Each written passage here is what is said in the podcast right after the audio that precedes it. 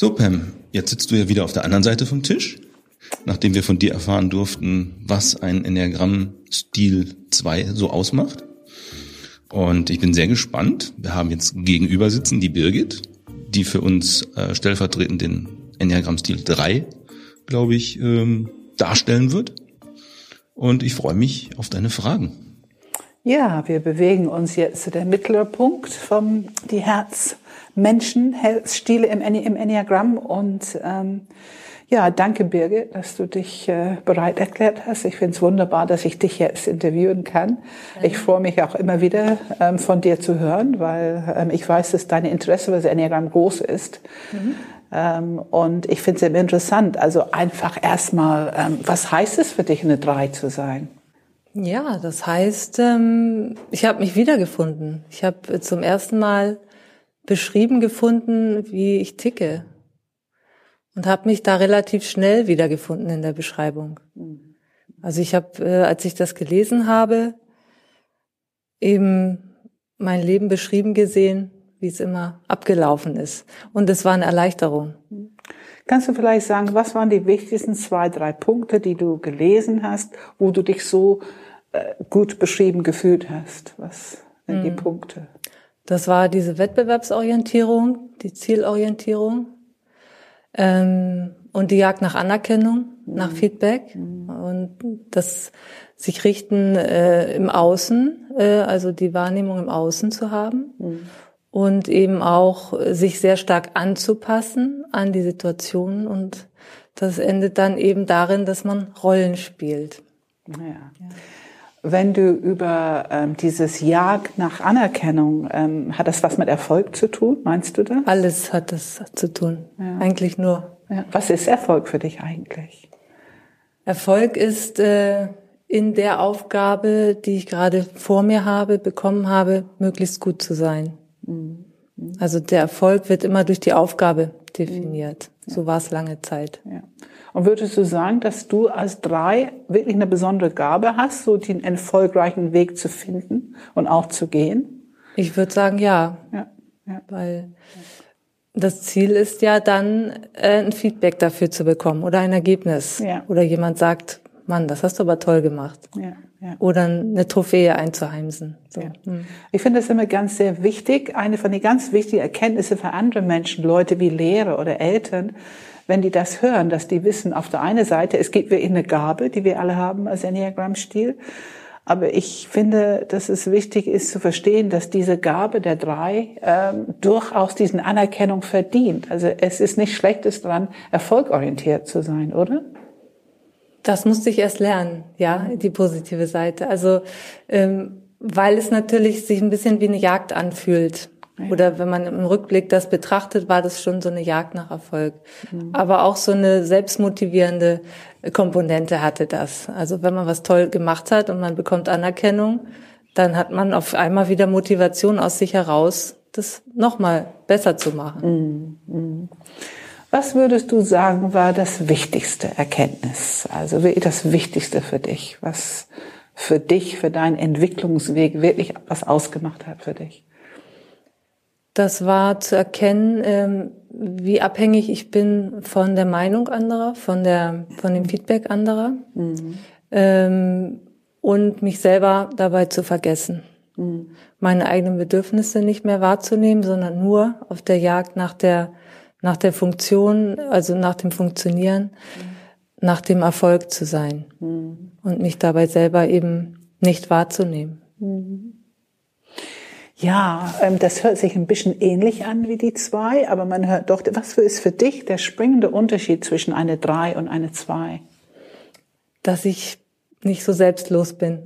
Ach. ja. Ach, so selbstlos sind wir auch nicht. Okay.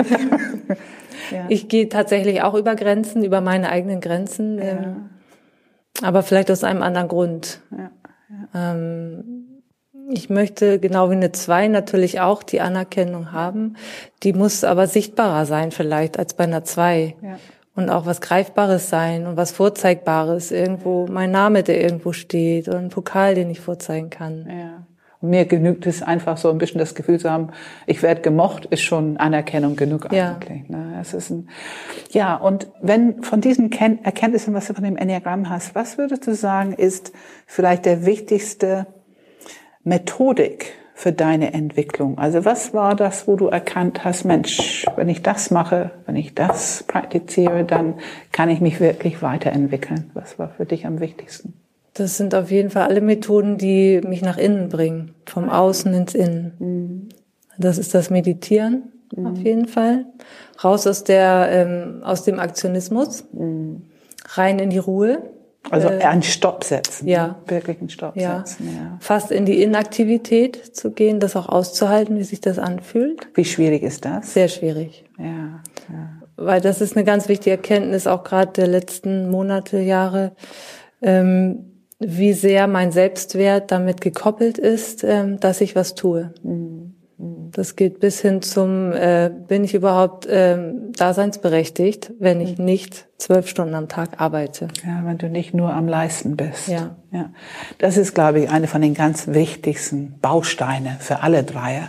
Auf der einen Seite haben die diesen riesige Gabe, riesigen Gabe eigentlich, zu sehen, genau da geht's der Weg, das ist der erfolgreiche Weg und da können wir gewinnen. ne? Ich glaube, gewinnen ist was Wichtiges. Ja. Aber auf der anderen Seite wirklich eine gewisse Balance und dass sie sich selber mitnehmen. Wie leicht ist es für dich, deine eigenen Interessen zu involvieren in diesen Suche nach Erfolg? Also, dass es wirklich für dich ist. Das habe ich jahrelang nicht, die Frage habe ich mir gar nicht gestellt. Ja, ja, ja. Ähm, ich glaube schon, dass ich äh, geritten habe früher, weil ich das mochte. Aber wenn mein Vater vielleicht jetzt keinen Reitstall gehabt hätte, sondern ein anderes Unternehmen oder eine andere Sportart, vielleicht hätte ich das dann gemacht. Auch mit der gleichen Inbrunst, wer weiß. ja. Um seine Anerkennung zu bekommen. Ja, Ja, ja, ja. Ich habe diese Geschichte schon mal gehört ähm, von einer drei. Sie hat Hockey, glaube ich, für England gespielt, für eine bestimmte Lehrerin. Also als die Lehrerin weg war, hat sie aufgehört. Von fünf Tage trainieren auf null. ja, Also das, also es ist einfach für uns, glaube ich, immer schwer vorstellbar, dass man so viel leisten kann, ohne dass es wirklich die ureigene Interesse ist.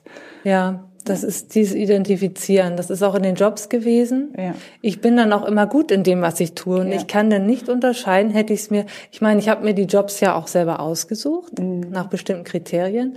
Aber ähm, wenn ich da erstmal drin bin, will ich das gut machen und hinterfragt das lange nicht. Äh, so, ob, ob das jetzt gerade noch mein Interesse ist. Dann ist erstmal nur das Ziel und der Erfolg wichtig. Ja.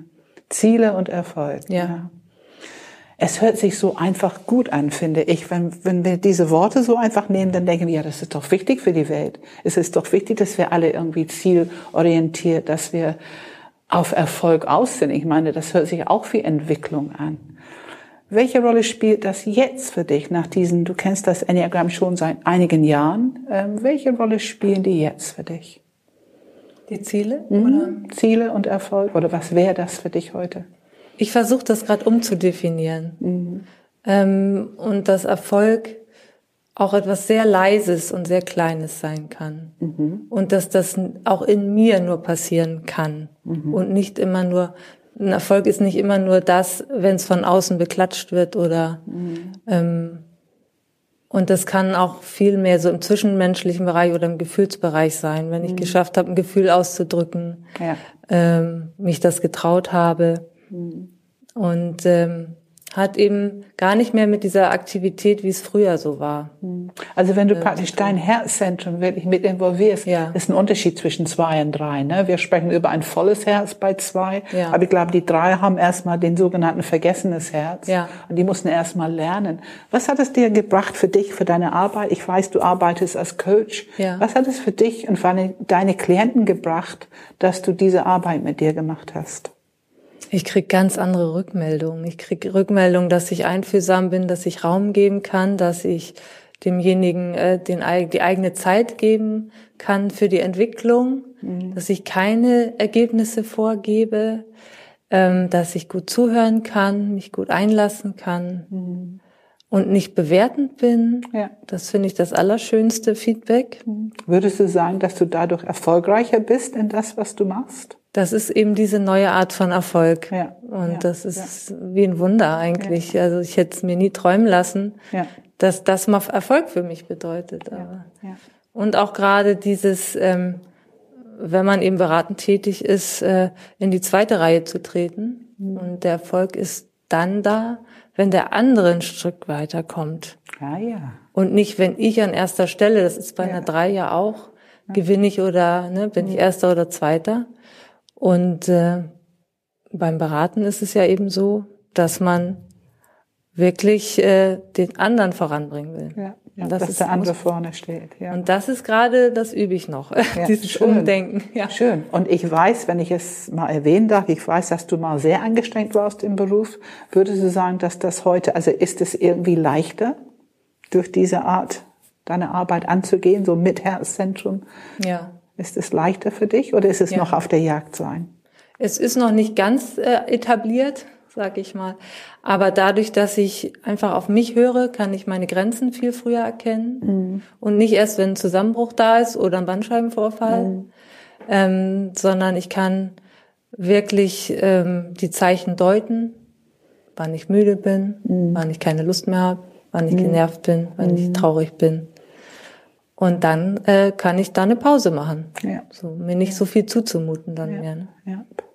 Vielleicht noch eine letzte Frage, weil für mich war es so wichtig, das Bauchzentrum wirklich zu ähm, lebendig zu bekommen, für mich zurückzubekommen. Für mich würde ich sagen, ist das ein Thema für dich als drei? Ja, Ah ja, absolut. ja, Da helfen mir diese Atemübungen sehr. ja, Also dieses Erden und äh, präsenter zu sein. Ja. Das bringt mich auch viel mehr zu mir Ja, ja. selber. Also ich glaube, alle Herzmenschen können unheimlich davon profitieren, dieses geerdet sein und ähm, einfach in die eigene Kraft kommen. Ja. Ja, danke schön. Vielen Dank für das Interview. Gerne.